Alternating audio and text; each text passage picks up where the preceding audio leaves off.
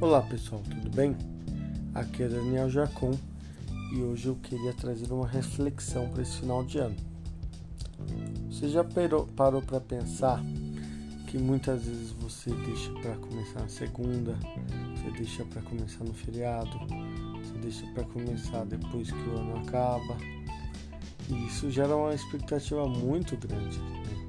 Essa esse adiamento da sua, do seu início numa atividade física, num objetivo como um todo, ele na verdade aumenta muito a chance de fracasso.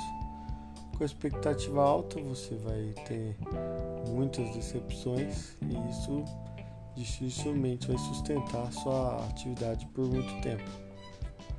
Então, por que não começar agora? Não começar rápido, do jeito que você tá. Ah, não espera o tênis chegar, a roupa que você tanto queria comprar.